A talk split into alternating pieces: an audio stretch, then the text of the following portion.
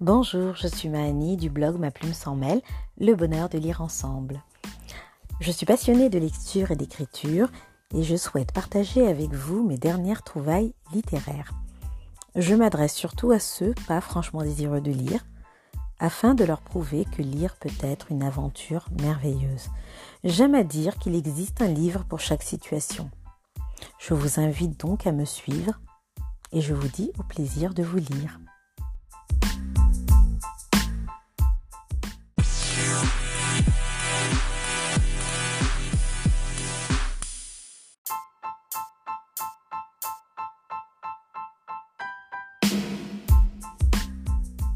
Article du 19 juillet 2019.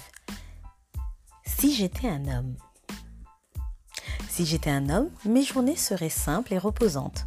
Je me lèverais et me préparerais et j'irais travailler. Et le soir, j'entrerais, fatiguée évidemment de ma journée de travail, plutôt harassante. Mais le dîner serait prêt et je me dirais que je ne m'en sors pas si mal. Mon linge serait lavé et repassé et mon déjeuner toujours prêt et varié. Ah, ça j'y tiens. Si j'ai besoin d'un rendez-vous médical ou autre, je n'ai qu'à envoyer un message à ma compagne et hop, le voilà programmé. Je vous rappelle que je suis débordée. Je travaille, moi. Pas le temps de faire les courses ou d'accompagner les enfants à leurs diverses activités. Mon emploi du temps ne me le permet pas. Je n'ai pas le temps de m'occuper des chamailleries une fois rentrée. Imaginez mes journées et encore s'occuper du souper ou arbitrer une querelle entre les enfants. Oh non, ils savent bien que je n'ai pas la tête à ça en rentrant. Je gère assez de conflits pour faire la même une fois rentrée.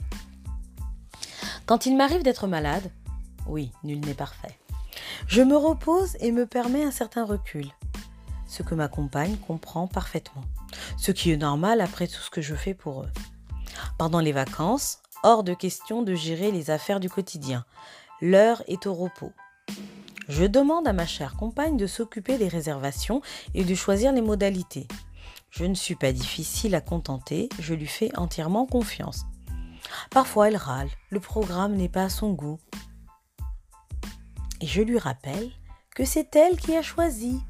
Moi, je subis seulement. Elle est formidable et sait tout faire. Je n'ai pas envie de l'entraver par mes questions et mes maladresses. Elle le fait mieux que moi. Laissons faire les spécialistes. Au boulot, j'ai la réputation d'être disponible. Quand il y a un déplacement professionnel, je suis toujours partant. Un message et la valise est prête. Parfois, je la fais tout seul. Pas de tracasserie, un jour, une semaine, le travail c'est sacré. Faut savoir se dévouer. Le vrai sens du sacrifice. Mais je ne suis pas un homme et donc chaque acte de la vie quotidienne me pèse. Chaque décision a des répercussions sur les autres membres de la famille. Ce qui oblige une planification au carré. Pas de place à l'improvisation, je ne peux me permettre de rompre notre fragile équilibre. Équilibre qui ne pèse que sur moi au final.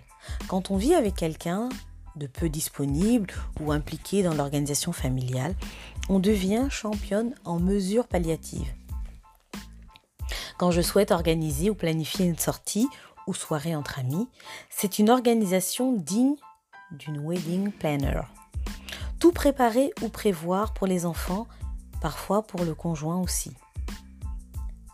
Est-ce par culpabilité ou devoir? Et pourquoi je culpabilise de sortir et prendre du temps pour moi, histoire de rompre avec ce rythme parfois insoutenable? Quand bien même j'ai la force et le désir de le faire, cela reste un défi de se programmer une soirée de liberté. J'en arrive à tout gérer pour pouvoir partir l'esprit libre. Et qui définit au juste le coût de cette caution?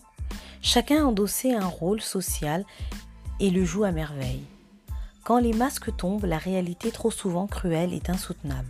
Il y a ceux à qui on ne demande rien et ceux qui portent.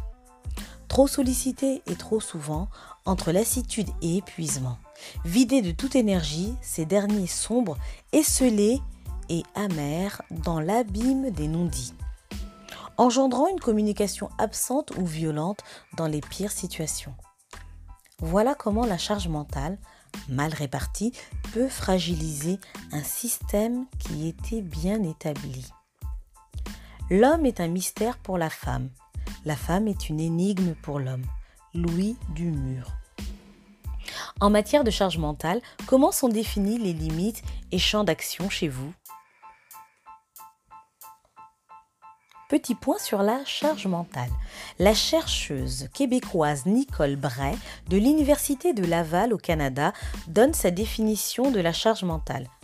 Pour elle, il s'agit du travail constant et incontournable de gestion, d'organisation et de planification de la bonne marche de la maison et qui a pour objectif la satisfaction des besoins de chacun.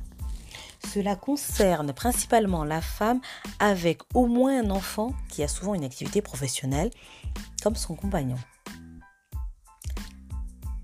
À bientôt!